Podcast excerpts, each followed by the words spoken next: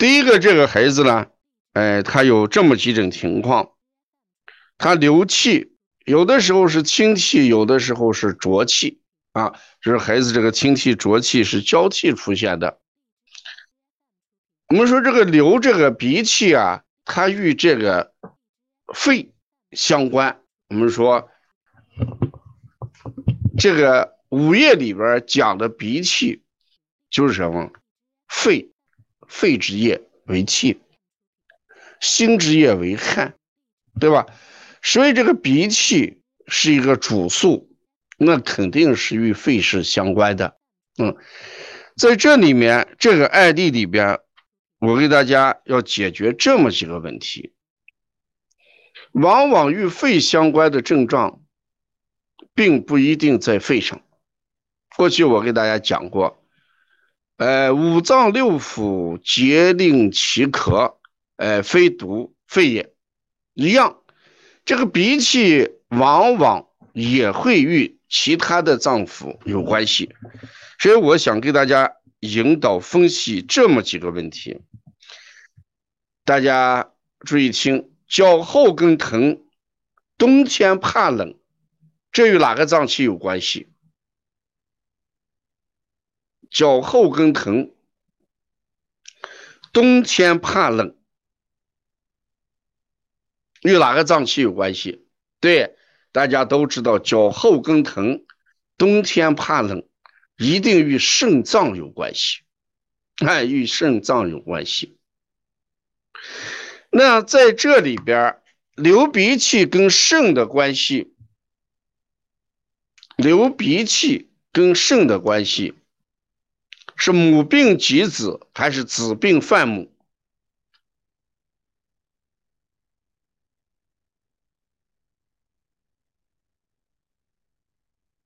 大家把这个相生相克好好理解一下，母病及子吗？流鼻涕和脚后跟之间的关系，那这个脚哎，脚后跟疼是肾脏，对不对？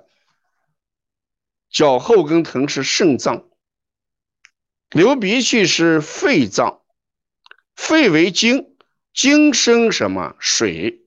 这是母子关系，所以水跟精的关系就是子与母的关系。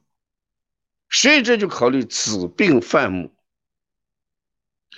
那这样一来，我们就可以理解，鼻炎、鼻窦炎、腺样体肥大的孩子遇到脚后跟疼，治肺还是治肾？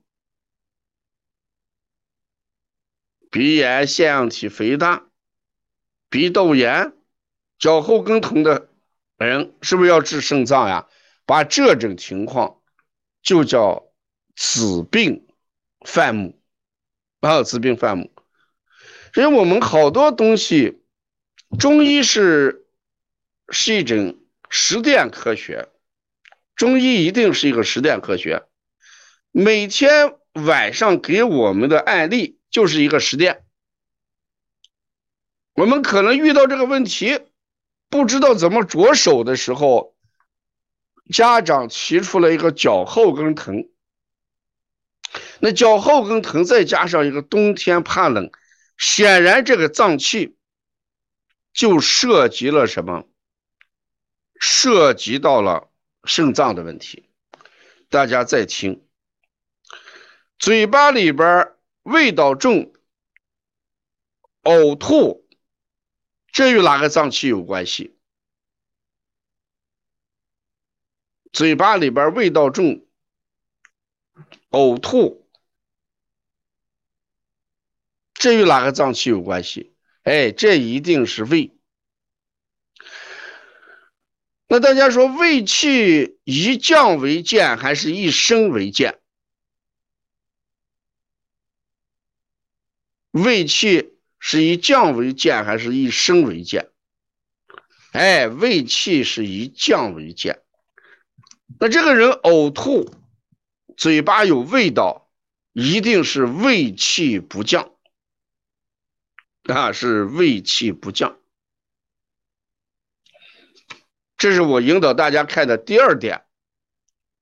再引导大家看第三点，这个孩子每次感冒发烧之后开始吐，一开始吐的是饭，再开始吐的是清水，最后吐的是黄水，与哪个腑有关系？最后吐的是黄水，与哪个脏？与与六腑里面的哪个腑有关系？对，胆。讲腑的时候就是胆，讲腑的时候一定讲的是胆，对吧？那这样一来，就说明这个孩子每次感冒与胃相关，与胆相关，所以这个孩子就是个胃肠型的感冒，是个胃肠型的感冒。你看他每次感冒都会吐，开始吐的是饭，最后吐的是清水，最后一直吐的是什么黄水？肯定是与胆是有关系的，是胆是有关系的。再看这个孩子写字时间一长，手发抖，手发抖，这个手发抖与哪个脏腑有关系？人这个手发抖，与哪个脏腑有关系？对，与肝有关系，与肝有关系，啊，有些说与心有关系，事实上就考虑与肝的问题。那这样一来，我给大家引导了四个方面：第一，引导大家先考虑肾脏的问题，肾阳不足的问题。第二个考虑胃气不降的问题，第三个考虑胆腑不降的问题，第四一个要考虑肝的问题，肝的问题。那大家看一下这个舌象上面有没有肝郁线？大家看这个舌象上面有没有肝郁线？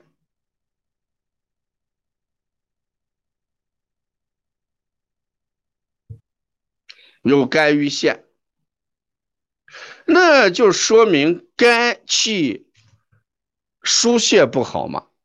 肝气疏泄不好，所以我们就在这个案例上面，你至少要总结四点。写的快的，呃，学员我们老师写一下；写的快的你写一下。第一个，肾阳不足；第二个，胆腑不降；第三一个。胃腑不降，第四一个肝气不舒，肝气不舒。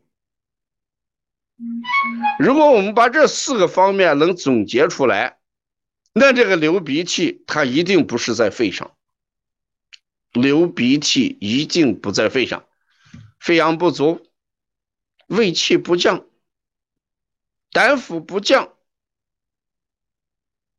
肝气不舒，对，这就总结的非常好了。如果我们总结到这个位置上，那就补肾阳，降胆腑，降胃气，疏肝气，这就是中医。所以大家看，中医一定是一个整体观念，一个是个整体观念。所以我准备下一步给大家要讲一门课程，叫中医思维。我准备要开一个栏目，专门给大家讲一下中医思维。所以这个中医思维非常重要。我们说一个病，往往它的原因不是一个。我们说这个一个病啊，往往它的原因不是一个。要治好一个病，可能有多种原因，就一个原因是解决不了的，就一个原因是解决不了的。所以这样一来，我们抓住了这一点，那这个孩子经常流鼻涕，就与这个几个情况有关系。大家说，当这个胆腑不降的时候，流的鼻涕会带什么颜色？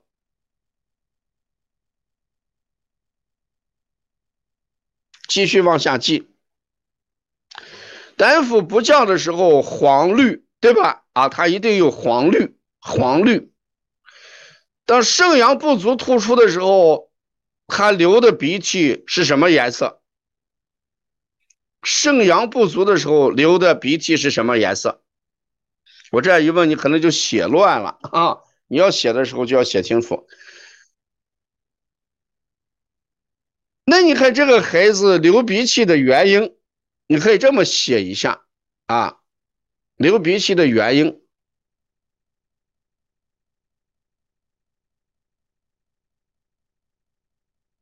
哼哼，对，中医是个哲学，是的，大家可以这样写一下：有时流清气的时候，肾阳肾阳不足就是病因。你写一下，如果孩子有时流鼻涕的，流的是清鼻涕的时候，肾阳不足就是主要原因。如果流的是黄浊气的时候，胆腑胃腑不降，就是它的主要原因。那这样一来，我们的思路就非常清晰，就非常清晰。孩子流鼻涕、流清气的时候，温补肾阳；流浊气的时候，疏肝降胆；流浊气兼呕吐的时候，降胃气。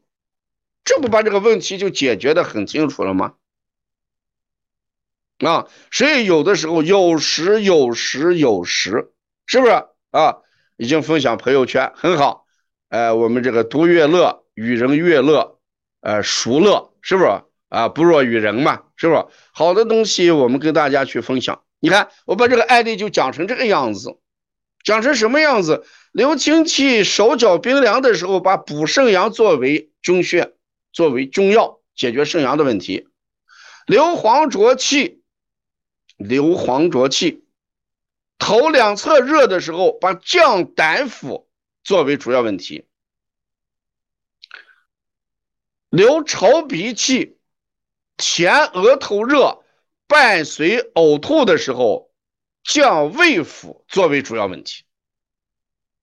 这不就把问题就简单化了吗？流鼻涕。孩子情志不好、情绪不好的时候，把疏肝作为主要问题。好的医生他一定是分开来治病的，一定是分开来治病的。所以我们一定把我的话听明白。哎，谁给咱写一下啊？写一下。我一直在讲，我们这个课程不是给这个孩子看一个病的问题。你写，当流鼻涕，孩子这个手脚冰凉的时候，把补肾阳作为主要问题。我还写的怎么样啊？有堂，流清涕，肾阳不足，补肾阳；流黄浊气，呃，胃腹胆腑不降，还可以具体再写一写啊。流的是黄浊气，头两侧热的时候，头两侧热的时候降胆；流的是稠鼻气。前额头热伴有呕吐的时候降胃，流的是黄浊气或者稠鼻涕，与情志有关的时候疏肝，疏肝。这时候你讨论科学不科学？我们一定定点到四个单位上去来讲，你说它科学不科学？对不对？推胆经啊。降胆就是推胆经，对。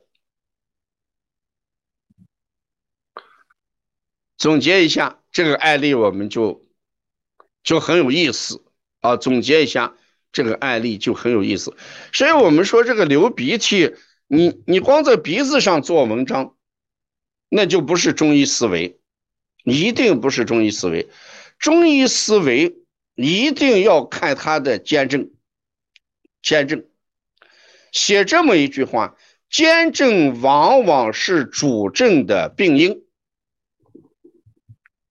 透过兼症看主症的病因，这是一个很重要的思维观念。但是我们往往就忽略了兼症。人家主诉是流鼻涕，好多人一想流鼻涕就解决鼻子问题。事实，兼症往往是主症的病因的一个体现。抓住了这么一点，你治病就治得快，你辨证就比较准确。所以我们有的时候说问兼症，问兼症，兼症跟主症之间存在着必然的联系，一定有一个必然的联系。兼症往往成为主症的病因，把这一句话你要写出来啊。所以今天晚上我们虽然还在呃假期，还在过节，但是呢，你今天晚上听了这个课之后，我想这一句话也会让你终生受用的。兼症往往是主症的病因，嗯。